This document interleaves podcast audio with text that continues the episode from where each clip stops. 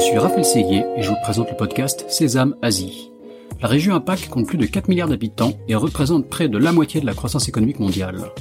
De nombreux Français sont donc venus s'installer ici, dans la région la plus dynamique au monde. Cependant, réussir en Asie n'est pas toujours facile. C'est pourquoi j'ai décidé de voyager de Hong Kong à Singapour en passant par Tokyo et Shanghai pour rencontrer ces Français qui ont réussi en Asie, percer leurs secrets et les partager avec vous. Si le podcast Sésame Asie vous plaît, n'oubliez pas de laisser 5 étoiles et un commentaire sur Apple Podcast, cela m'aide beaucoup. Je vous souhaite une bonne écoute. Bonjour Julien Loïc. Bonjour Raphaël. Donc euh, Julien Loïc Garin, tu es founder and CEO euh, du Cercle. Euh, on va parler de pas mal de choses, euh, et en particulier euh, du French May, qui est un festival euh, culturel français à Hong Kong et Macao, euh, Mhm. bien, bien connu ici et dans toute la, la région, que tu as dirigé pendant de nombreuses années. Euh, merci de, de nous recevoir. Euh, On est ici euh, à Hong Kong, euh, dans un quartier un petit peu artistique d'ailleurs. On est vers Shang- entre Shangwan et Central. Est-ce que c'est un peu le quartier des galeries ici ou, oui, alors là, c'est vraiment historiquement le quartier des Antiquités, surtout sur Hollywood Road. Et puis ça s'est développé depuis une petite dizaine d'années sur euh, Tai Ping Shan avec beaucoup de petites galeries, notamment françaises. C'est un quartier assez artistique avec beaucoup de street art. D'accord, très, très sympa, avec aussi des cafés, des temples, café très, quartier très agréable. Euh, mais je, vais- demander pour commencer de te, présenter euh, brièvement. Mhm. Euh, donc j'ai 35 ans, je suis à Hong Kong depuis 9 ans et demi. Je suis arrivé après avoir travaillé plusieurs années à Paris dans le domaine culturel pour gérer donc le French May, qui était un projet absolument formidable pour moi puisque j'arrivais au moment de la 20e édition. Je l'ai dirigé pendant plus de 8 ans et puis ensuite j'ai décidé de m'orienter vers ma propre société de projets culturels. D'accord, donc le Fresh May qui existe depuis 1993, c'est ça? Absolument. Tu es arrivé à la 20e édition, ça continue encore de nos jours, donc c'est à la fois un, un gros, euh, un gros festival, on va rentrer dans les détails, euh, mais avec une, une longue histoire. Euh, et comment est-ce que tu en es arrivé là? Donc tu, tu m'as dit, tu as commencé par faire des études euh, qui touchaient au culturel déjà en France, c'est ça? Exactement. En fait, euh, assez tôt, j'ai su que je voulais travailler dans le secteur culturel, mais pas en tant qu'artiste, euh, plutôt, euh, j'allais dire, euh, derrière le rideau. Euh, et donc, j'ai. essayé un peu, je veux dire, ça te, Euh, tu te tu enfin, oui, alors oui, j'ai essayé, mais c'était pas. euh, J'ai fait notamment beaucoup de, de théâtre et de télévision quand j'étais plus jeune. Euh, mais en fait, ce qui m'intéressait, c'était de pouvoir mener les projets. C'était à la fois le côté, euh, j'allais dire, stratégique euh, et ensuite réalisation. Et donc, j'ai fait une, une école qui s'appelle l'Institut d'études supérieures des arts à Paris, qui est une sorte d'école de commerce, mais spécialisée justement dans euh, le management de projets culturels. Donc, ça va former à la fois euh, des gens qui veulent être commissaires-priseurs, euh, directeur de galerie ou dans mon cas euh, directeur d'institution culturelle. Euh, donc on va être formé aussi bien à la finance, au management, à la comptabilité que à la recherche de fonds qui est un sujet évidemment très important dans le secteur culturel. Euh, et donc après avoir fait euh, mon master 2 à Paris, j'ai travaillé pour euh, la fondation Pierre Berger Yves Saint Laurent qui était le projet que, que Pierre Berger Yves Saint Laurent avait initié après la fermeture de la maison de couture pour conserver les archives et en faire un musée ouvert au public. Qui Et donc, était euh, euh, à Paris. euh, qui est à Paris. Alors ils en ont ouvert un à Marrakech également, qui était un, un endroit euh, cher à leur cœur. Et donc aujourd'hui, ça s'appelle le musée Yves Saint Laurent, qui, qui fonctionne très très bien. J'ai eu la chance de m'occuper pendant quelques années de, des expositions du, du musée, avant d'être appelé à Hong Kong.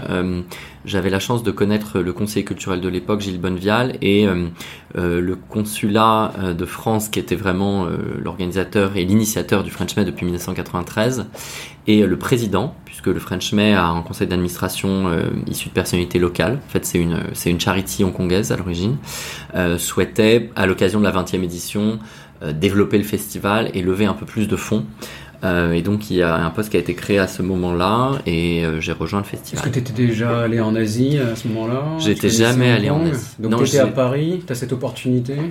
Voilà, en Qu'est-ce fait, que tu te dis, toi Là, il y a quand même. un- Alors, euh, en fait, quand j'ai eu cette opportunité, je me suis dit, euh, je connaissais évidemment pas l'Asie euh, et pas Hong Kong, donc je suis venu passer deux semaines de vacances en amont du du, du poste pour voir si en effet je me plairais ici et puis pour passer un entretien. Et, euh, et j'ai eu un coup de foudre avec euh, Hong Kong, donc euh, je me suis dit allez on y va, ça sera un an ou deux, Euh, et puis euh, neuf ans et demi je suis- après je suis toujours là.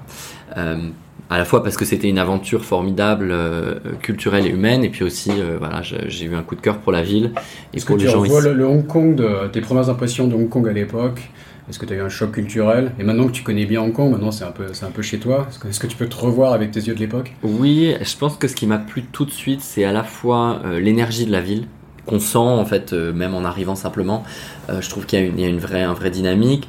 La ville est, physiquement assez formidable évidemment entre cette île et, et ces montagnes Euh, donc, donc je me rappelle de ça. Et puis quand je suis arrivé en 2011, euh, il faut se souvenir qu'au niveau culturel, on n'était pas du tout dans la même euh, euh, dans le même paysage qu'aujourd'hui. La foire d'art Basel Hong Kong n'existait pas. Le musée de M+ était encore vaguement dans les cartons. Et il y avait très peu de galeries. C'était le moment où finalement les grandes galeries comme Perrotin, Gagosian, White Cube s'installaient tout juste. Donc on était dans un paysage culturel beaucoup plus balbutiant. Ce qui était vraiment intéressant justement parce que euh, il y avait beaucoup de choses à faire. On arrivait dans un terrain euh, euh, un peu moins conquis et un peu plus à défricher. Donc c'était très intéressant. D'accord. Et donc euh, le French May, enfin donc on est passé très rapidement, mais explique-nous un peu plus qu'est-ce que c'est que le French May. Peut-être que tu peux citer quelques exemples de- d'expositions ou d'événements euh, majeurs qu'il y a pu avoir ces dernières années. Absolument. Donc le French May était déjà un festival qui existait depuis 20 ans, euh, qui avait une place importante puisque c'était euh, le premier et quasiment le seul festival culturel étranger, si on peut dire, donc qui présentait des contenus euh, liés à une culture étrangère, euh, à la culture chinoise. Euh, il faut savoir que donc le grand festival à l'époque c'était le, le Hong Kong Art Festival qui existe toujours, euh, qui était un grand festival en février-mars plutôt dans le domaine du spectacle vivant. Et euh, la spécificité du French Mess, c'était d'être non seulement donc euh, lié à la culture française, mais aussi d'être un festival pluridisciplinaire. Euh, C'est-à-dire que le festival présente euh, des spectacles, mais aussi des expositions, du cinéma, du design et de la gastronomie. Euh, ouais, donc c'est assez riche. Le festival, comme son nom l'indique, euh, a lieu en mai, mais aussi en juin, puisque euh, depuis, enfin en, en 2012 quand je suis arrivé et puis ensuite euh, aujourd'hui, euh, le festival c'est à peu près une centaine d'événements. Alors année Covid exclue évidemment, euh, mais sinon une longue période de temps, Voilà. deux mois, une Exactement. centaine d'événements, donc c'est Voilà. vraiment massif quoi. Voilà. Et euh, le French May, donc c'est à la fois des projets qui sont directement organisés par la structure French May et aussi des projets associés qui sont menés par euh, les galeries et les institutions locales. Donc un peu comme un off d'une certaine manière, euh, ce qui donne une grande dynamique et ce qui montre en fait l'importance du festival puisque chaque année les acteurs culturels se mobilisent aussi pour présenter des contenus français, que ce soit inviter des artistes, que ce soit monter euh, euh, des spectacles de danse par exemple, euh, de, de, contenu français pendant cette période de mai-juin.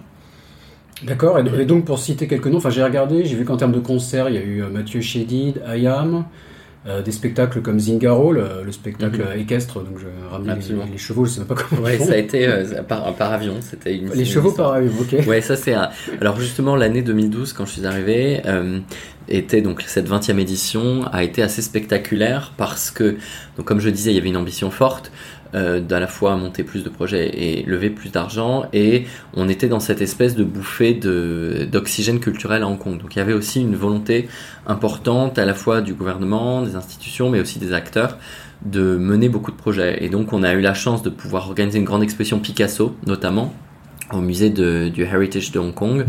Euh, et euh, cette exposition était un peu sans précédent puisqu'on a fait venir 53 euh, toiles et sculptures de Picasso qui venaient du musée Picasso qui était à, l'époque fermé pour rénovation. Donc ça, a permis d'avoir une collection très importante. Euh, et cette exposition a attiré 350 000 visiteurs, ce qui était un record absolu. Ce qui était encore un record, euh, mais ce qui était vraiment à l'époque un grand record, euh, à Hong Kong pendant trois mois.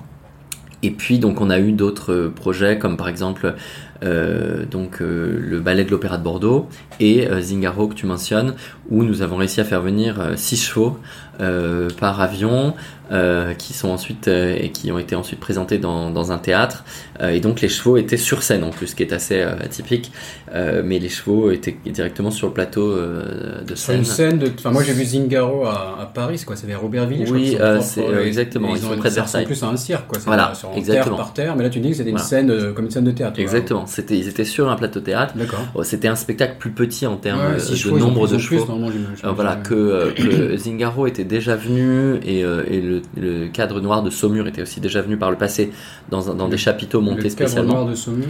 Le cadre noir de Saumur, c'est aussi un. Alors, c'est plutôt un forme de spectacle de chevaux militaires, de parade, D'accord. euh, mais c'est aussi un- une grande performance française dans le, dans le cadre hippique. Et ils étaient venus par le passé, mais sous un forme de chapiteau monté, euh, comme le Cirque du Soleil par exemple. Mhm. Alors que là, la spécificité de ce spectacle, c'est qu'il était dans une salle de spectacle D'accord. normal, j'allais dire. Donc euh, c'était assez, euh, c'était assez incroyable. Euh, et donc ça, ça fait partie des choses qu'on a réussi à mener lors de la l'é- l'é- l'édition 2012. On a aussi fait venir des grandes sculptures de Bernard Venet, qui est un, un sculpteur de sculpture monumentale, donc des sculptures qui font 7 tonnes, qui étaient présentées devant le Cultural Center de Hong Kong aussi.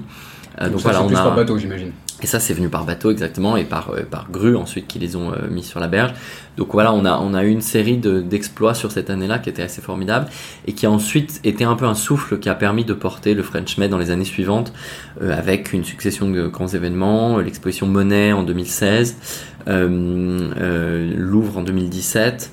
euh, et puis euh, des grands spectacles, donc on a fait venir une partie des danseurs du ballet de l'Opéra de Paris, euh, par exemple. Voilà. J'ai noté Philippe Découfflé aussi, euh, c'est peut-être plus, plus Exactement. vieux, non, non, Philippe Découfflé qui sont venus aussi. On a eu euh, Angelin Prel-Jocage, enfin de, de grandes compagnies de danse euh, régulièrement. Et puis ensuite aussi des choses qu'on a pu mener avec euh, des Hongkongais, donc notamment Opéra Hong Kong par exemple, qui est une structure locale avec laquelle on a produit chaque année des grands opéras. euh, donc euh, de d'opéra contemporain, euh, d'opéra pardon, euh, de musique classique euh, Ah, Parce que l'opéra chinois ici est très connu, mais Mhm. euh, on a monté par exemple Carmen, on a monté euh, Roméo et Juliette, donc euh, des productions d'opéra assez importantes. Euh, et puis on a même aussi fait des choses un peu plus atypiques. Par exemple, on a monté un, un- un petit spectacle de cabaret avec le Théâtre Noir, qui est une structure hongkongaise. Euh, et donc on a, on a recréé un- comme ça un, format de cabaret parisien euh, en 2013. D'accord. Et donc, donc toi, quand tu arrives, enfin, en quoi consiste ton poste? Euh, Là, de ce que je comprends, là, le- ça a donné, enfin, je sais pas si c'est juste ta contribution, mais le, le French May a pris un second souffle pendant euh, quelques années. Euh, Alors, comment, comment, ça, se- comment ça se passe concrètement quoi? Oui. Tu débarques de France, Oui, exactement. Alors- l'univers et quel, quel- quel est ton Exactement. Alors c'est loin d'être seulement ma contribution, bien sûr. On, on travaillait notamment à l'époque encore très très étroitement avec le consulat, qui a des équipes culturelles, et donc euh, le rôle était à la fois euh, la programmation, donc c'est-à-dire quel, quel contenu nous allons faire venir, euh, en lien étroit avec le gouvernement de Hong Kong, puisque la plupart des salles, euh, que ce soit les musées ou les salles de spectacle, sont mises à disposition par les services culturels de la ville. Donc il y a un travail très étroit euh, entre les services culturels français, les services culturels de les, la salles, ville. les, les salles, enfin les espaces, etc. à Hong Kong, je, je suppose que c'est euh, particulièrement difficile. Alors c'est particulièrement le- difficile, exactement. Vu le manque d'espace, le coût de, de l'espace. ici, Exactement.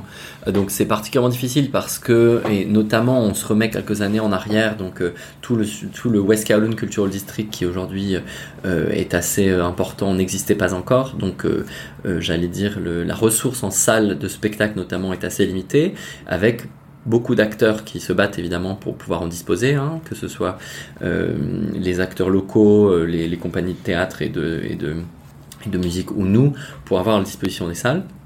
Et puis pareil pour les musées, il y a un certain nombre de musées, mais on n'a pas non plus une, une, une, offre aussi large. Donc il fallait pouvoir travailler très étroitement avec le gouvernement. Et c'est là où on se rend compte que le French May est considéré de manière euh, importante par euh, à la fois le public local, puisque plus de, plus de 80% du public sont euh, des Hongkongais locaux. Et donc c'est là où on se rend compte que le, le, festival est important puisque les autorités nous mettent à disposition donc ces salles, que ce soit les musées ou les salles de spectacle, pour pouvoir présenter nos contenus. Et donc euh, ça c'est une grosse partie du travail de, voir donc dans la programmation qu'est-ce qui fait sens ici, comment aussi on arrive à avoir cette diversité comme je le mentionnais, c'est-à-dire présenter de la danse, de la musique, euh, du théâtre, euh, des expositions, du cinéma, mais aussi aussi bien des œuvres patrimoniales que euh, des œuvres plutôt contemporaines. Donc tu mentionnais Ayam, donc on avait à la fois euh, par exemple euh, du Mozart dans, des salles de spectacle avec des orchestres classiques, mais aussi de la musique plus contemporaine, qui souvent d'ailleurs était organisée avec l'Alliance française de Hong Kong, qui est très dynamique dans le domaine voilà, du, jazz et de, et de la musique actuelle pour pouvoir nous aider, puisque évidemment le Frenchman ne peut pas mener ça tout seul. Donc il y a un certain nombre d'acteurs qui ensuite interviennent pour euh, aider à la programmation, à la vente des billets, euh, à la promotion. D'accord, justement, donc la, donc la programmation d'abord, trouver mm. les espaces. La programmation et, trouver les espaces, ça c'est clé.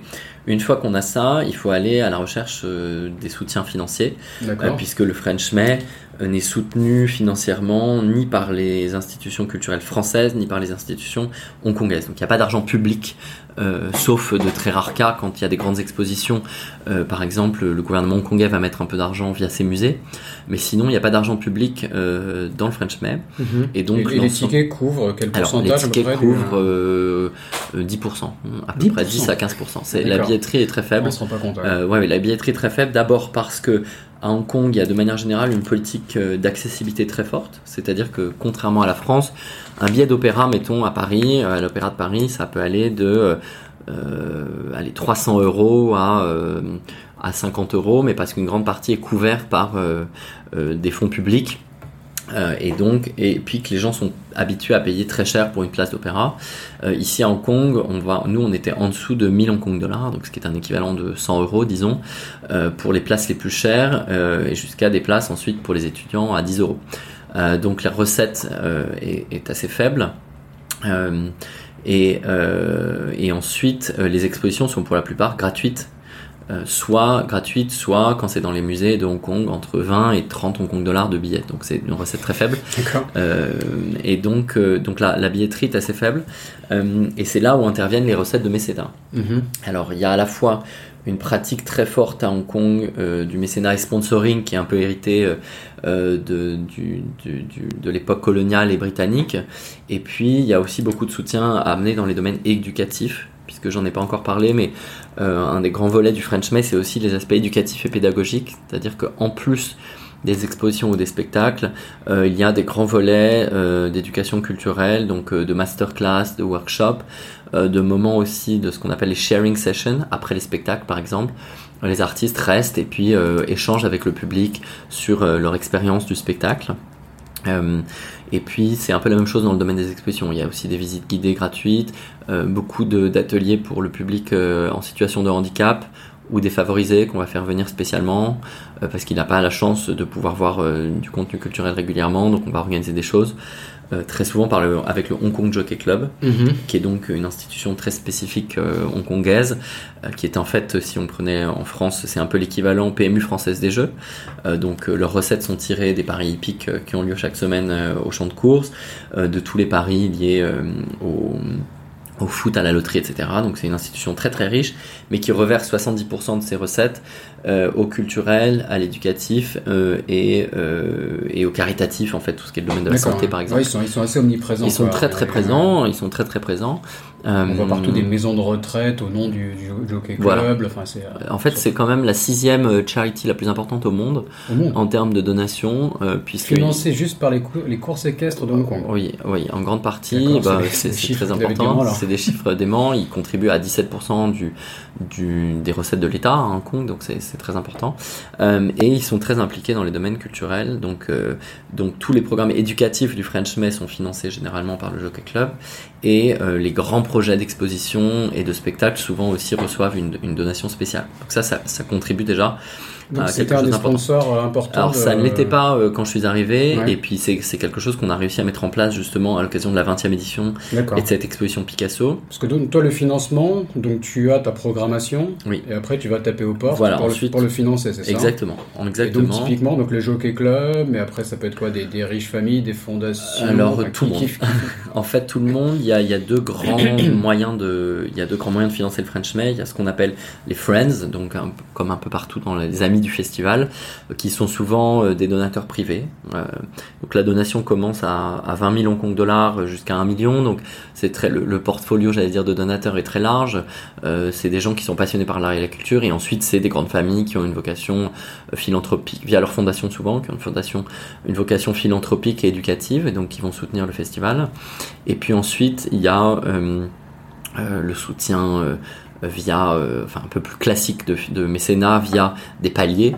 Euh, donc vous êtes mécène euh, bleu, blanc, rouge ou, ou, mécène or, argent et bronze, avec des paliers, et qui là sont plutôt du mécénat affecté à un projet en particulier. Donc par exemple, une grande banque française va décider de soutenir le ballet euh, qu'on fait venir cette année ou euh, l'exposition ou bien euh, le spectacle de jazz par exemple, avec en échange des contreparties, bien entendu de visibilité, donc logo présent sur les, sur les affiches et sur tous les, programmes, et puis un certain nombre de tickets qui vont leur permettre de faire du réceptif pour les clients ou parfois pour, leur, pour de l'incentive aussi pour leur personnel. Et on, parle d'un budget global de, combien Le budget global selon les années, mais on va dire c'est une, une enveloppe d'à peu près 30 millions de Hong Kong dollars. Selon, voilà, il y a des, voilà, 3 millions d'euros. Il y a des années plus ou moins importantes, il y a des années un peu moins importantes. Tu as toujours réussi à, boucler tes budgets parce que tu as quand même une période de, cours, de, temps assez courte pour voilà, quand tu as une programmation ambitieuse. Oui, alors on arrive toujours à boucler les budgets dans le sens où on programme en fonction de ce qu'on arrive à lever aussi. C'est-à-dire que on a plutôt eu de la chance dans le sens où on a réussi à presque toujours boucler l'ensemble de ce qu'on s'était fixé comme programmation. Mhm. Mais puisqu'on fonctionne un peu, j'allais dire, euh, à l'envers, euh, on utilise, euh, on va programmer tout ce qu'on a réussi à financer. Et malheureusement, il y a des projets chaque année qu'on souhaite présenter, qui n'ont pas trouvé de mécène ou pour lesquels on n'a pas réussi tout à fait à boucler le tour de table financier et donc qui n'ont pas lieu, qui sont soit reportés à l'année suivante si c'est possible, soit parfois, parce qu'ils sont dans le cadre d'une tournée asiatique, n'ont pas lieu. Donc, euh, donc c'est sûr que ça, donne cette flexibilité aussi du coup de pouvoir euh, voilà, jouer avec l'enveloppe qu'on va réussir à lever. Comme tu le mentionnes, c'est un temps assez court puisque généralement on commence à, on programme un an, un an et demi en amont, deux à trois ans pour les grandes expositions, mais sinon un an, un an et demi en amont. Euh, et on a euh, tout juste un an quasiment, c'est-à-dire qu'on finit un French May et on s'attaque à la levée de fonds du suivant euh, dès le mois de septembre en général, jusqu'au mois de mai. Donc en effet, ça fait ça fait des délais assez courts. Le French May a la chance d'exister depuis 30 ans, donc d'avoir aussi des partenaires qui sont très fidèles mhm. et récurrents et qui d'une année sur l'autre planifient un budget pour le soutenir. Donc c'est une chance.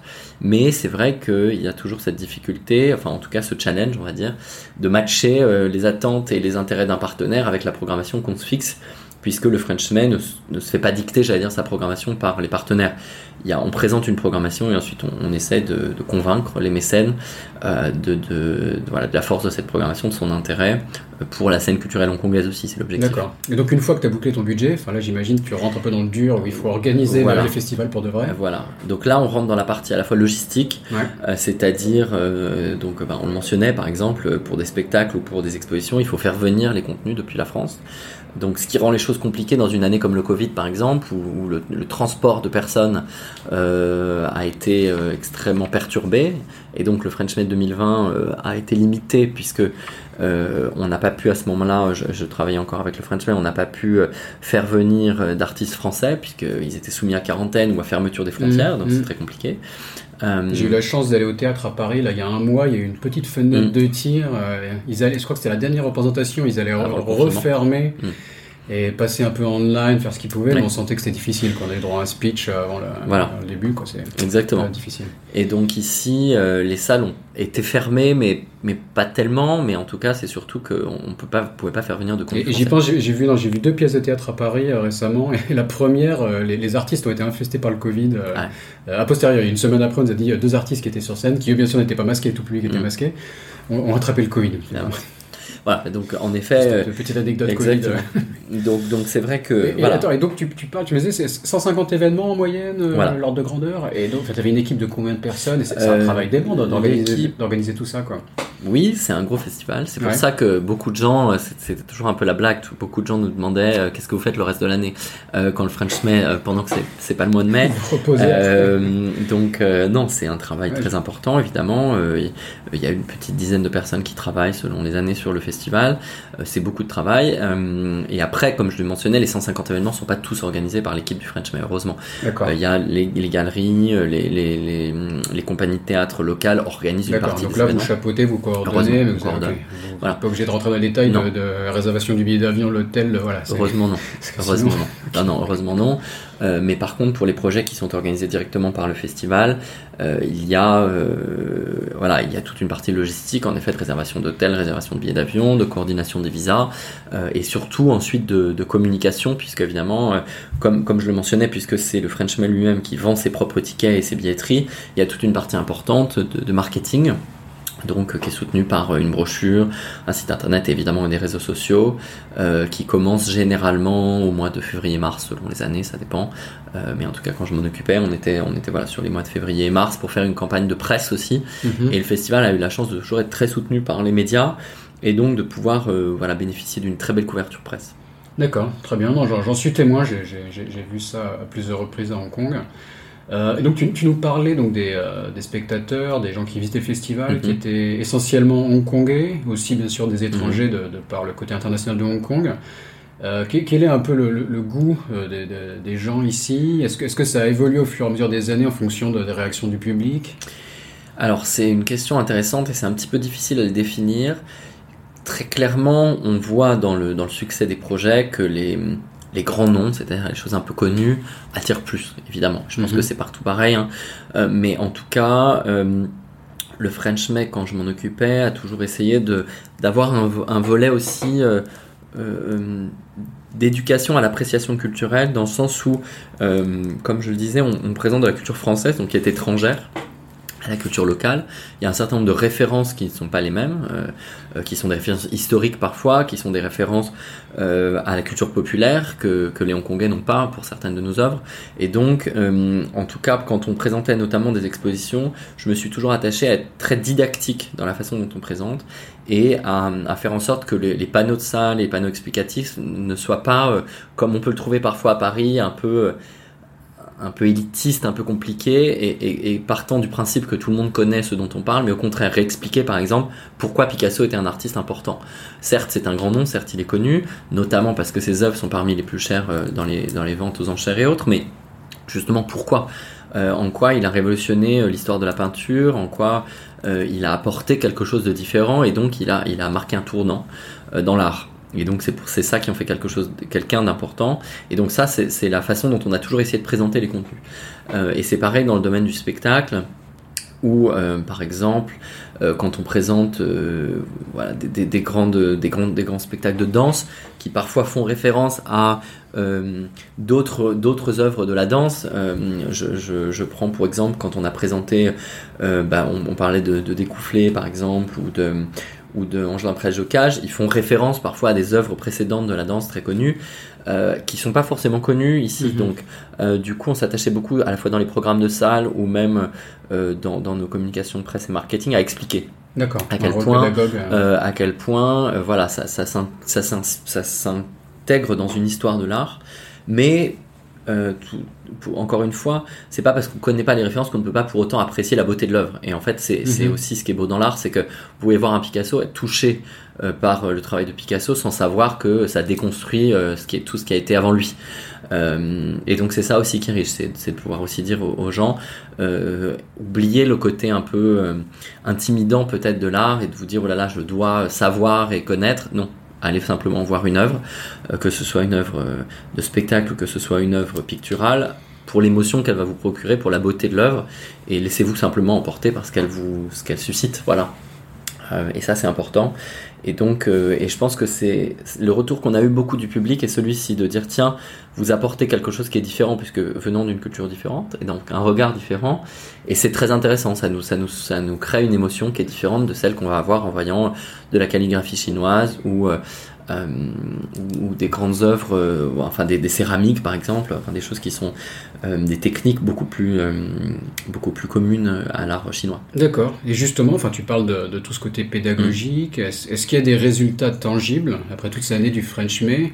J'imagine que ça fait euh, forcément rayonner la France, mais comment, tu vois ça euh, Alors, euh, je pense, les résultats pour moi, ils sont du fait qu'on a beaucoup de public qui revient, mhm. qui revient nous voir, beaucoup de, comme je le mentionnais, beaucoup d'institutions culturelles locales qui vont aussi continuer à vouloir présenter des artistes et, euh, et, aussi des artistes locaux qui du coup s'intéressent à créer des œuvres. C'est-à-dire que de, par ce, travail pédagogique, euh, on a mis en place beaucoup de résidences, beaucoup d'échanges, beaucoup de masterclass, et on le voit notamment dans le domaine du spectacle, euh, ça a permis des échanges de techniques aussi. Alors on a même des œuvres qui ont été créées, par exemple en 2015, euh, Emmanuel Vaudine, qui est une, une chorégraphe française, avait créé une œuvre avec ici le West Kowloon Cultural District et, euh, et des danseurs locaux à, chorégraphier une œuvre, donc avec des techniques et une manière française. et des danses et des danseurs hongkongais et justement parce qu'elle a vu qu'ils avaient aussi des techniques un peu différentes elle a adapté son œuvre différemment euh, donc il y a un certain nombre de dialogues et pour moi l'un des résultats les plus forts c'est quand justement euh, les artistes français qui viennent ici après avoir délivré des masterclass et des ateliers pendant plusieurs jours, nous disent c'est formidable, j'ai moi aussi appris. C'est-à-dire que j'ai eu un retour avec des questions, finalement, euh, avec un œil un peu nouveau, si on peut dire. Et du coup, euh, nous disait, oh, ça m'a redonné finalement du recul, ça m'a donné une lecture différente du travail que je mène depuis 20 ans, parce que peut-être que quand je le mène en France avec des, des Français qui ont une technique française, euh, ils se posent pas certaines questions que finalement des Hongkongais vont redécouvrir des choses et donc ça leur permet de redécouvrir leur travail.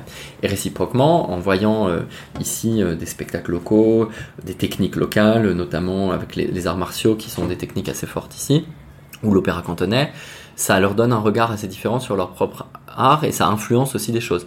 Euh, l'un des artistes français, Mourad Merzouki par exemple, a travaillé beaucoup avec, avec Taïwan, a monté un spectacle qu'on avait présenté qui, euh, euh, qui s'est inspiré d'un conte euh, taïwanais. Alors ça s'appelle ça s'appelle la fresque le spectacle et en gros c'est quel type de... C'est de la danse c'est de la danse contemporaine. D'accord. Taïwan étant bien connu pour voilà. la danse contemporaine. C'est de la danse contemporaine, d'ailleurs à tendance hip-hop. une, une en particulier Cloud Gate qui est un groupe de mm. danse à, renommée mondiale, je crois. Hein. Exactement.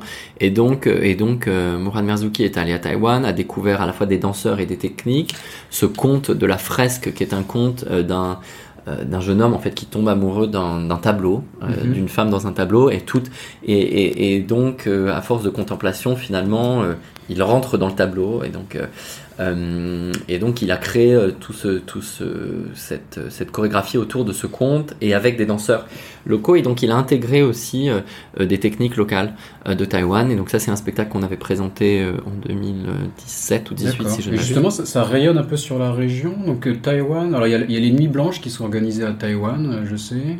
Est-ce qu'il y a d'autres choses dans la région comparables? Est-ce qu'il y a des synergies euh, qui sont créées? Oui, alors le French May, donc, euh, qui a été le, premier en termes euh, historiques il y, a, il y, a, 30 ans bientôt, ensuite essaimé un certain nombre de festivals, notamment Croisement en Chine, qui est un très très gros festival aujourd'hui, qui couvre l'ensemble du territoire chinois, et là aussi sur un modèle French May, c'est-à-dire pluridisciplinaire, mhm. et dans différentes villes. Donc il est, il est évidemment très très gros en termes de nombre d'événements et de différence des événements. Il, a lieu à peu près au même moment sur, euh, les mois d'avril à, juin. il y a aussi des choses euh, donc très fortes, comme on disait, à Taïwan, Japon, au Japon et en Corée en termes de danse, et euh, à Singapour. Et donc souvent, euh, une partie, voilà Singapour. Voilà Singapour, mais alors qui maintenant est au mois d'octobre. Euh, mais en tout cas, il y a, y a, aussi dans la, dans la période du, du, mois de mai beaucoup de choses. Et donc généralement, les spectacles, les expositions sont aussi organisés en tournée pour à la fois des questions de coût et aussi des questions, j'allais dire, d'énergie, parce que quand les artistes viennent aussi loin, l'idée c'est qu'ils puissent présenter leurs leur spectacles et leurs expositions au plus grand nombre. Et donc, on travaille très étroitement avec tous ces festivals pour pouvoir faire tourner les contenus Mhm. Euh, dans, euh, dans la région. D'accord, donc une, une présence euh, régionale carrément. Et après, donc toutes ces, toutes ces années, tous ces événements, est-ce qu'il y a un projet, un spectacle qui ressort, qui a peut-être été, je sais pas, une, une aventure à organiser? J'imagine que tout s'est pas toujours passé très bien, il y a dû y avoir des, tout s'est pas toujours passé très bien, mais globalement. Qu'il y a une conclusion. Euh, oui, oui, oui, on a eu. Mais, non, non, en termes euh, d'aventure que tu as pu vivre. Non, non, il y a eu des hiccups pour plein de choses évidemment, euh, mais toujours. Enfin, j'ai pas de mauvais souvenirs de quelque chose qui se soit vraiment mal passé. Au contraire, pour moi, mon meilleur souvenir, c'est toujours l'exposition Picasso parce que euh, je venais d'arriver à Hong Kong, euh, mhm. donc en effet, je découvrais tout ça. C'était une exposition assez formidable. Elle s'est organisée en très peu de temps, euh, puisque au mois de février de l'année 2012, pour une exposition qui s'ouvrait en mai, je suis allé voir l'exposition à Chengdu. pour quasiment la première fois. donc beaucoup de choses s'est organisées en très très peu de temps et, et avec beaucoup beaucoup de soutien des institutions locales. Mais pareil, on a bouclé le budget un peu de manière euh, j'allais dire de manière miraculeuse en, très peu de temps. C'était un budget à l'époque de, 4 millions d'euros rien que pour l'exposition. Hein. Donc euh, on parle d'un budget très important. c'était des choses sans précédent. L'expo se trouvait où à Hong Kong L'expo était au Heritage Museum de Châtine. D'accord. Euh, donc là encore, c'était une première d'aller euh, dans les nouveaux territoires. Ah oui, donc, qui est un, euh, petit de- peu, de- un peu excentré, Châtine. Voilà, de c'est excentré par rapport au centre, mais c'est un gros bassin de population, donc Ouais. c'est là justement aussi, c'est un peu le cœur de Hong Kong d'une certaine manière. Ouais. Euh, et donc c'est pour ça qu'on a eu un très beau succès d'exposition. C'était un peu la première fois que le French May allait si loin. Le French May à l'époque c'était un budget euh, quatre fois moindre, donc euh, c'était un peu une première d'imaginer lever autant d'argent. Donc ça a été une aventure comme ça, et c'était 53 œuvres de Picasso, donc c'était beaucoup.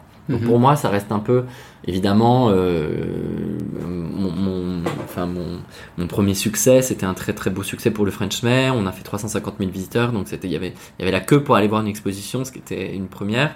Donc voilà, elle, elle coche plein de cases euh, euh, un peu formidables. Et puis comme je venais d'arriver, j'étais un peu in- innocent et heureusement et naïf, et donc pensais que tout pouvait être possible. Sinon, je pense qu'on n'y serait pas arrivé. Donc ça, c'est génial d'avoir un peu la magie euh, du début. Euh, donc pour moi, c'est un, des- un des meilleurs souvenirs de, de mon histoire au French May. D'accord. Et euh, j'ai envie de te demander, qu'est-ce que tu conseilles en termes euh, donc la scène artistique à Hong Kong? J'a- J'avoue que moi, je, je, je- je m'intéresse un petit peu. je vais voir des expositions, je vais voir des spectacles, mais et j'ai vécu avant à Pékin. Donc Pékin, comme une, ville où la, la- vie artistique est assez riche. Même à Taïwan, donc on a parlé de toute, toute cette scène de, de danse, Mm. etc. Et- mais ici, j'ai moins, j'ai moins accès. À, pas- enfin, peut-être que c'est moi qui n'ai pas fait l'effort ou que les choses sont un peu plus dispersées. Enfin, tu parlais de galeries, par exemple. Les galeries, elles sont un petit peu cachées à droite, à gauche. Il faut aller les chercher. Alors, Qu'est-ce qu'est-ce que tu nous conseilles et des, et des conseils pratiques pour vivre Mm. une vie culturelle à Hong Kong? Alors, la difficulté, en effet, c'est surtout que jusqu'à présent, il n'y a pas de plateforme vraiment qui, qui, qui rassemble l'ensemble de l'activité culturelle. C'est un peu dispersé. Ensuite, sans doute, à la différence de Pékin ou de Taïwan, il y a un peu une séparation entre euh, les projets euh, western, je vais dire, et, les, et, et l'art euh, local, avec euh, notamment très peu de gens qui vont, très peu d'expats en, en tout cas, ou de Français qui vont penser aller voir de l'opéra cantonais ou, ou des spectacles de danse locaux. Soit parce que d'une part, on a l'habitude de vivre dans un périmètre restreint. À Hong Mhm. Kong, on va rarement euh, un peu loin. Et donc, beaucoup de choses se passent dans les différents théâtres du gouvernement qui sont dans les différents districts. Ouais. Il y a des très belles choses. On parlait de Châtine. Il y a beaucoup de choses euh, à la fois au musée du héritage de Châtine, mais aussi au Châtine Town Hall. Euh, Je connaissais même pas l'existence. voilà, non mais donc c'est ça, c'est ça, la difficulté à une langue, euh, à Kwai Tsing, euh, avec le French on organisait beaucoup de choses euh, au, au Kwai Tsing Theater qui est à Kwai Chung. Donc c'est pas, c'est pas dans le, je vais dire, en- en- si on parle en tant, que- en tant que français, c'est pas dans les périmètres où on a l'habitude d'aller naturellement. Donc on voit pas forcément euh, ces choses-là. Mhm. D'autre part, en termes de communication, c'est généralement là aussi restreint à des périmètres. Donc en étant à Centrale, j'allais dire, ou sur l'île de Hong Kong, ou même jusqu'à TST, on n'a pas les, les affiches et la communication d'un certain nombre de choses. Ensuite, il n'y a pas beaucoup de plateformes aujourd'hui qui communiquent sur l'ensemble de la scène culturelle. Il va y avoir euh, des choses qui sortent parfois dans Time Out, dans Sassy Hong Kong, etc. Ou alors dans des sites locaux en langue chinoise uniquement. Et si on ne la parle pas ou on ne la lit pas, on n'a pas accès à cette information. Mm. Donc, il y a la difficulté. Pour le cinéma, le, le meilleur site de cinéma, enfin pour trouver le- l'équivalent du Halo Ciné local, est, en- est totalement en chinois en fait. Voilà. Donc la, la difficulté aujourd'hui, c'est qu'il n'y a pas vraiment d'outils euh, transversal. Ça devrait changer puisqu'il y a, il y a des plateformes qui sont en cours de création, euh, euh, dont, dont je peux pas encore parler parce que c'est encore en cours de création, mais il y a des choses qui vont, qui devraient arriver. Mais donc ça, c'est un peu la première difficulté. Donc j'allais dire, il faut vouloir vraiment euh, Mhm. aujourd'hui aller voir. Euh, sinon, il y a un site qui est pas trop mal, enfin qui est, qui est pas très user friendly, mais qui ressemble pas mal de choses, c'est Urptix en fait Mhm. qui est la billetterie euh, du gouvernement Ouais. euh, pour les salles de spectacle, qui permet de voir un certain nombre de choses. Alors c'est pas user friendly, c'est sa difficulté, c'est-à-dire qu'il faut vraiment vouloir chercher, mais là on voit beaucoup de choses et Mhm. c'est aussi en langue anglaise. Le site est un peu vieillot, mais il y a des choses. Voilà. Donc, mais on peut voir ce qui s'y passe. Mhm. Euh, ensuite, euh, je recommanderais de regarder déjà euh, certaines compagnies qui sont vraiment très bien et qui, et, qui, et qui présentent beaucoup de choses, qui sont notamment le Hong Kong Ballet, Mhm. euh, tout simplement, dans le domaine de la danse, euh, et une autre compagnie qui est le euh, CDCC, CCDC, pardon, qui est une compagnie de danse contemporaine aussi, DC. D'ici, CCDC. Oui, voilà, qui est une compagnie de danse contemporaine aussi, qui présente beaucoup de choses. Euh, donc la danse c'est plus accessible parce qu'il n'y a pas de question de langage Mm. déjà, donc c'est plus facile. Ensuite, donc je parlais tout à l'heure d'Opéra Hong Kong, qui présente aussi un à deux opéras par an euh, d'opéra euh, donc euh, en langue italienne ou en langue française ou anglaise. Mhm. Et de toute façon, même si c'était en chinois, il y a aussi des, des sous-titres.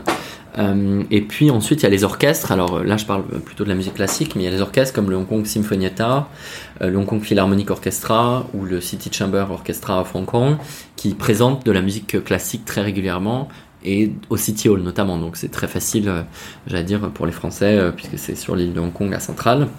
Et là, il y a pas mal de choses quand même. après, dans le domaine de la musique actuelle, c'est beaucoup plus réparti. le jazz est plutôt présent dans les, dans les petits clubs de jazz. Il y en a à Central, il y en a euh, à Wancha, il y en a euh, à Saingpoon, enfin voilà.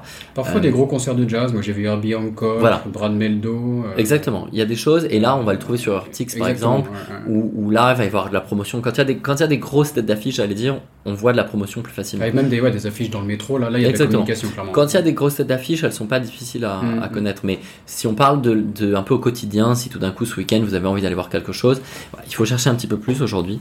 Mm. mais mais il y a des choses. Euh, en termes de cinéma euh, En termes de cinéma, c'est vrai que dans, dans le bah, il y a la Broadway Cinémathèque qui est à Yaomate, qui présente pas mal de, de rétrospectives euh, de films, et puis qui a des festivals très régulièrement. Il y a mhm. le Asian Film Festival, le Lesbian and Gay Film Festival. Euh, mais c'est un peu l'exception, quoi, parce que si on regarde le cinéma ici. Sinon, c'est du cinéma blockbuster. C'est vraiment ça, blockbuster, quoi. Donc, voilà. il faut, mais c'est facile à. Parce que quand, quand on t'écoute, on a quand même l'impression d'une vie culturelle foisonnante qui est peut-être vraie. Il y a mais à la fois, choses... quand on vit à Hong Kong, Bon, non, il se passe pas mal de choses. J'ai l'impression que tout le monde n'est pas dans la culture non plus, il reste du boulot pour. Euh, non, non, mais il se passe, il, y a, il se passe quand même pas mal de mm. choses. La difficulté, c'est qu'on a du mal à le voir et à le savoir, et que euh, du coup, par, par euh, à différence de la France où il y a quand même beaucoup de bouche à oreille de j'ai vu ça ce week-end, tiens, on va voir ça. D'une part, c'est assez, c'est assez réduit dans la durée, c'est-à-dire que c'est généralement sur un week-end ou deux week-ends maximum. Donc si vous l'avez raté, même le bouche à oreille euh, vous pourra pas vous dire vas-y le week-end prochain parce que souvent c'est fait, c'est passé. Donc il y a cette difficulté.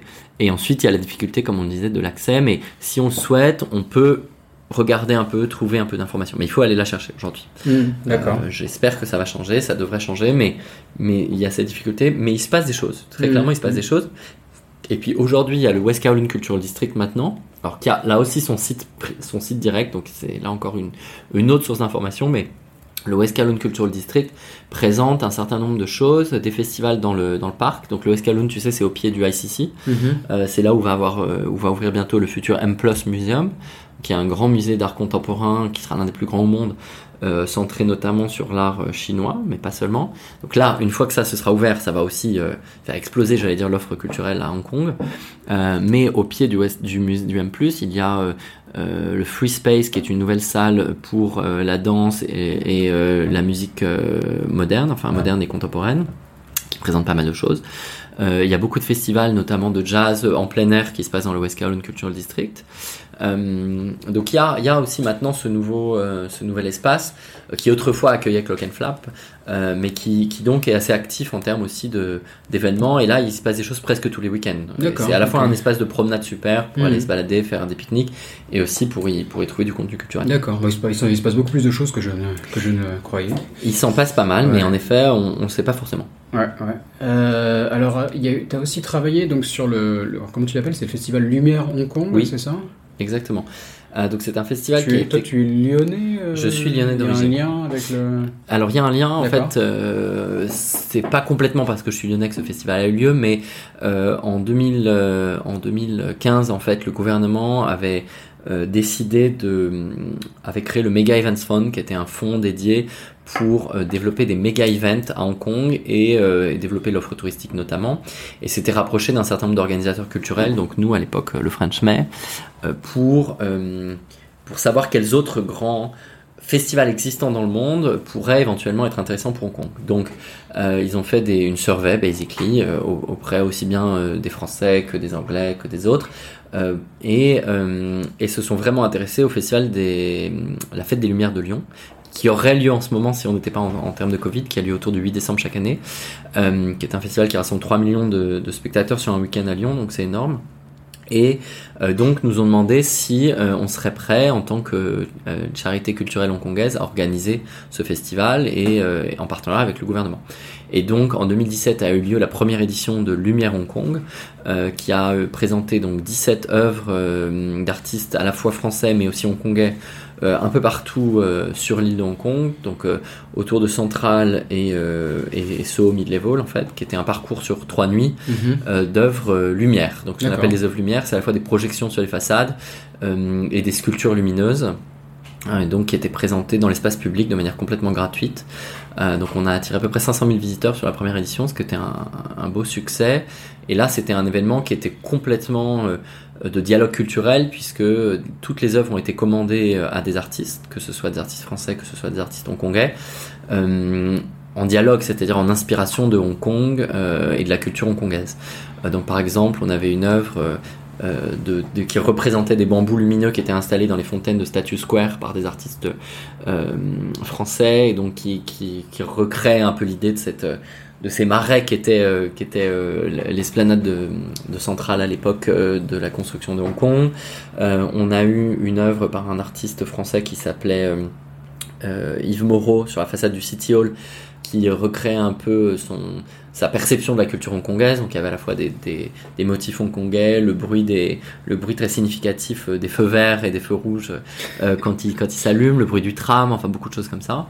Euh, et puis des artistes hongkongais euh, comme euh, euh, Keith Lam ou ou Kingsley qui par exemple avait installé donc dans là aussi dans les bassins de Statue Square des œuvres faites à partir de bateaux en papier euh, que les, sur lesquels les gens allumaient des bougies et qui représentaient le port de Hong Kong, là aussi, qui était une œuvre un peu interactive. Euh, et, chaque fois que ces petits bateaux euh, touchaient un capteur sensible, ça émettait une lumière et, une, et un son spécifique. Donc c'était une œuvre qui, qui créait en fait en fonction du public. Voilà. J'entends à ta prononciation de l'artiste, euh, du nom de l'artiste que tu travailles le, le cantonais. je me trompe? Euh, Oui, euh, j'apprends. Bah, ça fait 9 ans que je suis ici et j'ai la chance d'avoir beaucoup d'amis. La syllabe, c'est le, le, le, le, NG. Qui, mm, ouais. Et donc. Euh, c'est 5, c'est ça Ça s'y paraît C'est 5 également. Ce qui est quand même une syllabe assez, assez étrange. Assez, assez difficile pour nous. Tu, tu l'as fait? Mm. et, donc, et donc, voilà, oui, j'apprends le cantonais pour, voilà, pour continuer à aussi euh, euh, à comprendre mieux la culture, puisque je pense que le langage est finalement une forme très première de, de la culture. Et je me suis rendu compte en, en, fréquentant beaucoup de Hongkongais que la façon dont les expressions hongkongaises étaient conçues, qui sont très très idiomatiques, qui sont très drôles généralement, euh, crée une grande partie finalement de, de l'échange et, de la, et, et de la façon dont ils conçoivent aussi le, leur vie, donc c'est intéressant. D'accord, je, je, le souligne parce que c'est assez rare de, de, de, trouver des étrangers qui apprennent le cantonais, euh, ou je qui, mais... le maîtrisent. Donc, déjà de faire l'effort de l'apprendre, tu es déjà dans un pourcentage très réduit. Quoi. Donc, euh, donc je te souhaite bonne, bonne chance pour la suite. pas, que je, pas que je parle cantonais, mais... Euh, ok, bah ça, ça, nous amène un peu à qu'est-ce que tu fais aujourd'hui. Mmh. Donc euh, raconte-nous un peu tes activités présentes. Oui, alors euh, après cette fantastique expérience au French May, euh, j'ai décidé de que j'avais envie de continuer à développer les échanges culturels finalement entre à la fois mon pays et j'allais dire ma région d'origine, l'Europe et, et, Hong Kong, et notamment avec aussi la Chine qui a qui a qui est beaucoup moins avancé finalement en termes de, culture que Hong Kong. Euh, et puis c'est surtout parce que je me suis rendu compte d'un besoin euh, et d'une envie. C'est-à-dire que à la fois d'un besoin parce que beaucoup de, musées et d'institutions culturelles faisaient appel à moi régulièrement quand j'étais au French May euh, pour des idées ou pour, pour continuer à, pro, à, pro, à programmer des choses que nous avions programmées dans le cadre du French May. Parce qu'il y a, énormément de, de, de, de, désir en Chine, à la fois par la construction de nouveaux centres culturels, de musées, mais qui, contrairement à l'Europe, ne se sont pas construites autour d'une collection. C'est-à-dire qu'ils ont des infrastructures très belles, très modernes, mais, mais vides de contenu. Donc, euh, quand on n'a pas d'œuvre dans un musée, ça demande encore plus de travail de faire régulièrement venir des choses. Euh, et d'autre part, euh, il y a une vraie appétit culturel, alors ici comme, euh, comme en Chine, de vouloir découvrir des choses, à la fois leurs propres artistes et des artistes étrangers. Donc je me suis rendu compte qu'il y avait une demande très fréquente de, de, vouloir d'abord apprendre en effet d'autres cultures, donc découvrir Picasso, découvrir nos grands artistes, mais aussi pouvoir faire vivre leurs propres, leurs propres œuvres. Donc ça, c'était un premier besoin. Et ensuite, un désir, parce que c'est quelque chose dont je me suis rendu compte que j'ai vraiment adoré faire, c'est-à-dire promouvoir ma propre culture et, et, et faire ces échanges. Euh, c'est très riche, c'est très enrichissant aussi à titre personnel parce que j'apprends beaucoup. Il y a une grande partie recherche mm -hmm. finalement et ensuite il y a une grande partie redécouverte de sa propre culture. Quand, euh, quand on a fait une exposition du Louvre qui couvrait les 800 ans de l'histoire du Louvre, et là, j'ai redécouvert aussi finalement euh, la culture d'où je venais, euh, l'histoire de la culture française, euh, depuis l'Antiquité jusqu'aux jusqu créations contemporaines. Et ça, c'est très riche. Donc ça, c'est quelque chose qui, qui m'intéressait beaucoup. Et donc ce que je fais aujourd'hui, c'est à la fois accompagner des institutions on va dire chinoises par exemple, qui souhaitent développer donc présenter des contenus. Donc on va choisir quel est le contenu le plus adapté à leur public, à leur envie, à leur budget aussi et du coup trouver le partenaire en face euh, qui va euh, correspondre. Alors que ce soit euh, une exposition, un spectacle où on parlait de la lumière, des œuvres qui peuvent aller dans l'espace culturel et qui mhm. peuvent créer des festivals, parce qu'aujourd'hui je pense que c'est important. Beaucoup de villes cherchent aussi à, savoir comment faire vivre, faire vivre leur centre-ville, faire, faire vivre leurs espaces. Donc ça, c'est des choses qui se développent beaucoup et que je trouve très intéressantes. Euh, comment on fait interagir la ville avec, euh, avec l'art. Euh, et puis, de manière opposée, comment... donc j'accompagne aussi des institutions culturelles françaises, notamment des mhm. musées, des grands musées, qui souhaitent comprendre mieux le bah, l'Asie, donc c'est-à-dire se développer ici, connaître les publics pour les attirer, présenter des expositions qui vont pouvoir faire sens et pas être plaquées. Euh, éventuellement aussi euh, importer des expositions d'art chinois. Et puis aussi, évidemment, un volet de levée de fonds qui est important, puisque euh, le mécénat et le sponsoring quelque chose qui se développe tout juste en mhm. Asie, alors qu'en France, notamment, bah, on a de plus en plus besoin d'argent, puisque les fonds publics diminuent au fur et à mesure. Euh, et donc, euh, voilà, travailler sur ces projets-là. D'accord. Donc ça va dans les deux sens, échanges culturels, et, et tu continues un peu sur ton savoir-faire voilà, à développer. Euh, exactement. En gros, j'essaye d'avoir la chance de pouvoir faire ce que j'ai fait avec le Frenchman, pas seulement sur la durée du Frenchman, euh, et pas seulement parfois sur des contenus français pour aussi pouvoir voilà, travailler à la, pertinence.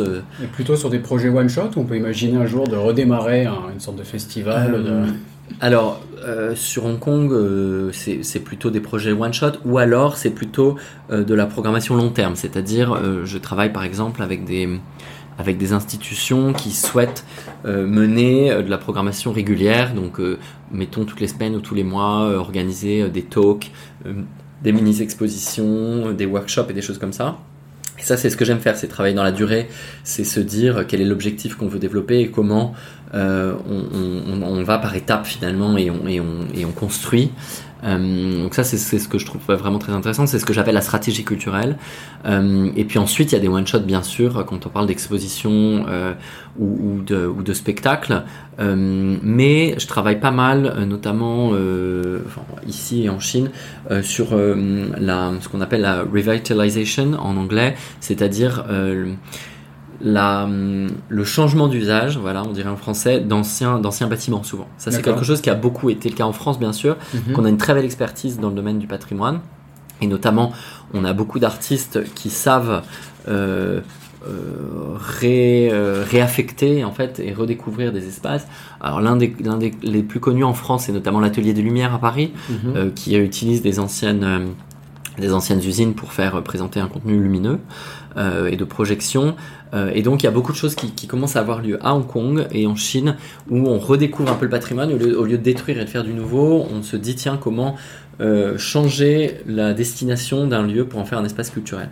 Et ça, c'est quelque chose que j'adore parce que moi, j'ai un vrai intérêt pour le patrimoine culturel. Et, euh, ça existe déjà un petit peu, oui, le, enfin, le, le, le 798 à Pékin. Exactement, absolument. Voilà, ça commence à, se redévelopper. Taipei, euh, il y a un ou deux centres culturels, Huashan, Songyan de mémoire, je, pense que c'est d'anciennes usines aussi. Exactement, absolument. déjà un petit peu, quoi. Absolument, absolument. absolument, et donc, et donc de plus en plus, voilà, les institutions euh, publiques chinoises souhaitent éventuellement euh, protéger et conserver une partie de leur patrimoine et en changer la destination. Et donc j'interviens pas mal en conseil et, et en programmation sur ce genre de choses. C'est-à-dire déjà comment, que faire de ces lieux. Euh, sur, alors il y, a, une partie par exemple retail, restaurant dont je m'occupe pas, mais je peux travailler avec des partenaires pour, pour voir comment euh, générer du revenu évidemment. Parce que mhm. le culturel n'est pas la partie qui généralement gère le plus de revenus. Mais ensuite aussi que, quelle, euh, quelle destination affecter. Donc souvent, j'ai travaillé régulièrement récemment là sur un projet en Chine où c'était des anciens silos à grains et comment euh, aussi remettre l'histoire du lieu euh, dans un contenu culturel. Donc, et c'est là où, par exemple, mon expérience avec les artistes de lumière est très intéressante, c'est-à-dire que comment on va créer une sorte de, de récit narratif qui va parler de l'histoire ancienne du bâtiment, euh, son architecture, c'est les, gens qui y ont travaillé par exemple, euh, pour créer une narration qui ensuite va être mise en, image finalement et parfois en musique mm. par des artistes. Et là, la France a un très très beau savoir-faire. Ça me fait penser aussi à, je crois que c'est 1911 à Shanghai. Oui, absolument. Qui est assez dément comme bâtiment. Alors, c'est un nouveau, abattoir, tout en, tout en béton, avec une forme qu'on dirait presque design, mais qui à la base était fonctionnelle. Exactement. C'est des couloirs pour faire circuler les bêtes qui allaient se faire abattre. Mais c'est vraiment c'est un bâtiment qui vaut le coup d'œil quand on passe à, Absolument, à Shanghai. absolument. Mm. Et Shanghai justement vient aussi sur le euh, sur le sur euh, sur euh, la, la péninsule vient de vient de créer à nouveau euh, un, un grand projet aussi c'est des Français qui ont géré ça euh, un grand euh, spectacle permanent de projection luminaire un peu dans l'esprit d'ici de, la Symphony of Light mais avec euh, avec une projection qui parle là aussi de l'histoire un peu du bâtiment. Donc il y a, y a beaucoup de choses qui émergent en Chine et donc euh, voilà c'est des sujets qui m'intéressent et sur lesquels j'ai la chance de pouvoir travailler en ce moment. Euh, donc ça c'est un peu c'est un peu ma vie actuelle. Et puis je travaille aussi alors là c'est à plus petite échelle mais je trouve ça très intéressant avec avec des marques par exemple ou avec des property developers sur comment aujourd'hui changer un peu enfin comment dire faire le pont entre euh, le contenu culturel, euh, le contenu des marques de produits et un contenu culturel. Alors il y a des maisons comme Louis Vuitton euh, qui l'a fait depuis très longtemps parce qu'ils ont bien compris qu'il y avait des artisans derrière et une partie des artistes finalement. Euh, mais du coup, comment euh, remettre les choses en perspective? Donc euh, il y a pas mal de shopping malls qui s'intéressent aujourd'hui à, à ne présenter pas que des choses commerciales euh, du type euh, décoration de Noël et, euh, et, et pop-up store, mais aussi peut-être présenter des contenus culturels. Ça, on l'avait fait pas mal dans le French May. On avait organisé par exemple à Passive Place une exposition sur euh, l'histoire euh, de la chaussure. Donc comment dans, un, euh, dans un grand shopping mall. dans un grand ouais. shopping mall à Hong Kong, comment finalement depuis 1500 ans la chaussure était à la fois un, un objet du quotidien, mais aussi finalement un objet que les artistes s'étaient approprié et, un, et aussi un marqueur socioculturel évidemment. On partait de l'Antiquité à la création contemporaine avec des artistes comme Lou Boutin aujourd'hui très connus. Mhm. Euh, et donc ça, c'est des choses qu'on avait déjà, que j'avais déjà menées dans le cas du French May et que j'essaie de développer. Euh, et puis je travaille avec des marques qui, par exemple, euh, aujourd'hui, notamment dans la, dans la haute joaillerie, euh, travaillent sur un format artistique finalement euh, et s'inspirent euh, d'artistes, s'inspirent de collections, s'inspirent euh, d'œuvres. Et donc on remet ça en perspective à la fois pour les équipes et pour les clients, de montrer, voilà, de, de, de pas être dans un seul discours commercial, mais de dire voilà, certes on s'inspire, mettons, de l'époque baroque, mais qu'est-ce que le baroque? Là encore, qu'est-ce que ça a apporté dans l'histoire de l'art? Quelles sont les formes de ce mouvement-là? Quels sont les grands artistes? Voilà, ce genre de choses. Ok, ok, très bien. Donc euh, plein de projets encore, je vois. Oui, oui, c'est super intéressant. Euh, bon, ça nous amène à la, à la fin de, de Mhm. cet épisode. Donc, je vais te poser la, la question signature du podcast. Mhm. Est-ce que après toutes ces années à Hong Kong, est-ce que tu as une astuce pour pour hacker l'Asie, pour hacker Hong Kong, pour mieux travailler euh, ici avec euh, les gens? Alors quelque chose, en tout cas, que moi j'ai appris, c'est euh, et, et j'utilise toujours cette, cette périphrase assez simple, c'est qu'en fait, on, on, on, on se rend compte qu'on ne parle pas le même langage. C'est-à-dire que outre la question euh, de la langue elle-même, euh, on a en effet des codes culturels qui sont un peu différents. Euh, on parlait en aparté du sujet de, perdre la face, qui est très important en culture chinoise. Et donc, quelque chose que j'ai compris, c'est que pour faire passer un message au mieux, au lieu de, faire comprendre qu'il y a une erreur qui a été commise ou que, ou que quelque chose est, faux, c'est de, trouver le, moyen de pouvoir traduire ça en, leur faisant eux-mêmes comprendre euh, là, où où là où les choses ne marchent pas. C'est-à-dire de pas dire il y a une erreur, c'est faux, mais de dire voilà, ça ne marche pas, tiens, quelle peut être. euh, Selon vous, qu'est-ce qui n'a pas marché et autres, et donc de faire une espèce de, de maïotique comme ça, et, euh, et de faire en sorte que la, compréhension vienne directement des interlocuteurs locaux qui se disent ah oui tiens peut-être peut-être en leur montrant des exemples et autres et qui se disent ah bah tiens oui on a compris en effet notre notre sujet est off en fait et donc on va travailler dans ce sens-là. Et ça marche aussi pour les Français c'est-à-dire que euh, je me suis rendu compte quand on montait certaines grandes expositions on présentait des choses du côté du côté chinois et tout de suite ça bloquait euh, et ils se disaient ah mais on fait pas du tout comme ça et justement, c'était de dire, bah super, si on fait pas du tout comme ça, ça veut peut-être pas dire que c'est faux, mais pourquoi, euh, pourquoi ça vous est présenté de cette manière-là par nos amis euh, hongkongais C'est justement parce que il y a une façon de le recevoir du côté du public qui est différente, et donc c'est, c'est, ça revient à ce que je disais, c'est l'apprentissage mutuel. Mais je pense que euh, Donc pour, la- pour gérer la perte de face en particulier. Pour gérer la perte de face. Apprendre à être un peu moins direct dans la manière de s'exprimer. exactement, après, Et et été capable après de l'appliquer même aux Français, voilà. qui après peut-être sont plus têtus. Là. Tu me dis que tu essaies de leur faire Non, non, pas quoi. forcément, parce que euh, c'est c'est justement de montrer que on n'est pas dans un dans un euh, blanc-noir, mais que peut-être justement euh, on peut apprendre de chaque côté, et que si eux pensent à présenter les choses différemment, c'est peut-être qu'il y a une, une façon culturelle, traditionnelle depuis des centaines d'années Mhm. de recevoir les choses d'une manière un peu différente. Ici, notamment, on est beaucoup plus dans l'apprentissage par cœur notamment à cause de la langue. Comme la langue c'est un ton, il n'y a pas vraiment à comprendre, il faut juste apprendre euh, la note de musique d'une manière. L'éducation est basée pas mal sur le par cœur. L'éducation est basée sur le par cœur et c'est, je m'en suis rendu compte en apprenant moi-même le cantonais, c'est beaucoup euh, parce que il n'y a pas tout à comprendre. Parfois c'est juste le mot est comme ça parce que il sonne comme ça. et les caractères, il faut l'apprendre comme ça. Par rapport à un alphabet Exactement. européen. Exactement. Et donc, et donc ils ont, ils ont quelque chose d'assez littéral et donc parfois essayer de, de peut-être euh, voilà, transmettre les choses de cette manière, dire bon, euh, ils sont dans un apprentissage comme ça, un peu scolaire, essayons de leur montrer que euh, on peut apprendre différemment. Et notamment, la question de la créativité est quelque chose qui, est, qui manque relativement ici, mais qui est lié à l'éducation. C'est-à-dire que rarement on leur demande de, de, faire appel à leur imagination. Mm-hmm. Ici, c'est quelque chose que j'ai que j'ai réalisé. et donc, ça, c'est quelque chose qui, qui tout de suite pose un peu un choc culturel quand on dit euh, non mais simplement imaginer. C'est vrai que nous en tant que en tant que au contraire manager français souvent euh, on s'adresse à des équipes en disant bon je vous laisse voilà le brief proposez-moi quelque chose fait et c'est quelque chose qui les bloque souvent on s'en rend compte parce qu'ils n'ont jamais appris à faire ça et que s'il n'y a pas une, un cadre directeur, c'est compliqué. Mm. Et donc je pense que là c'est quelque chose qui peut aller dans les deux sens, c'est à la fois les apprendre leur apprendre à cultiver leur imagination et de l'autre côté nous à ne pas dire oh là là ils ont aucune imagination etc. Au contraire se dire bon donnons peut-être un cadre un peu plus restreint euh, dans la, la consigne j'allais dire pour les aider à tout doucement arriver vers, euh, vers quelque chose qui va forcer leur imagination, parce que c'est quelque chose qui n'est pas du tout naturel dans ça leur peut apprentissage. Un, vrai blocage hein, sur l'imagination. Moi, je l'ai même vu sur des choses sur le se projeter dans le futur. Par exemple, quand on parle d'un budget, mm. ça te semble normal que voilà, il faut se projeter sur l'année prochaine, combien je vais dépenser. Tu sais, tu sais mm. pas, mais il faut, voilà, il faut mm. sortir un chiffre. Exactement. Et des équipes chinoises, parfois j'ai vu un, blocage culturel. Je me disais, mais je sais pas comment je peux deviner. Exactement. C'est vrai qu'on est un peu désemparé. Après, info, ça arrive. Il y a cette choses, il faut apprendre à travailler. Euh.